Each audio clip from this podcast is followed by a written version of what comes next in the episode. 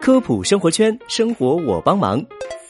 在现在的生活当中，手机如衣服，都是人们出门必备的物品。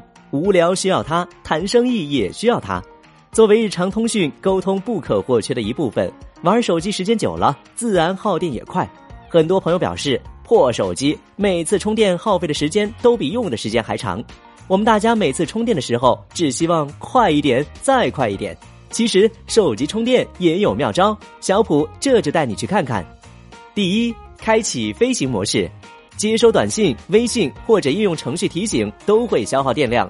在飞行模式之下，手机会停止信号的接收，相当于处在休眠的状态当中，所以就更容易充满。飞行模式在设置里就能找到，在时间紧迫的情况下，一定要打开这个键。当然，关机充电会更加的快速。第二。不要用 USB 接口，电脑和汽车上的 USB 接口的电流输出很小，通常只有零点五安。现在很多手机的标准充电电流都是一安甚至更高，再加上电流不稳定，所以充起电来要慢很多。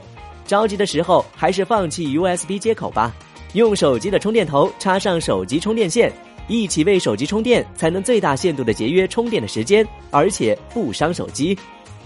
第三，给手机做好保暖。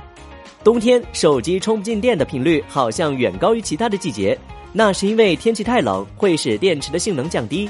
不过这也不是什么大问题，把手机放在口袋里，让手机回温，手机就能再次充上电了。